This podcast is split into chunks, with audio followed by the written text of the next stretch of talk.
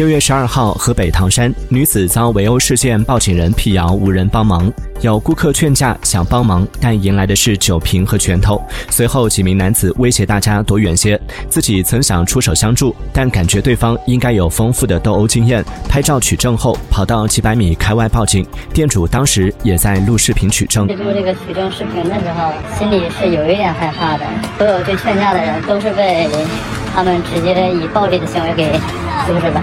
当时我也不知道店里有没有监控，我做了一个十几十七秒的一个取证之后呢，呃，走了很远，大概五百米吧，去到一个店里偷偷报的警。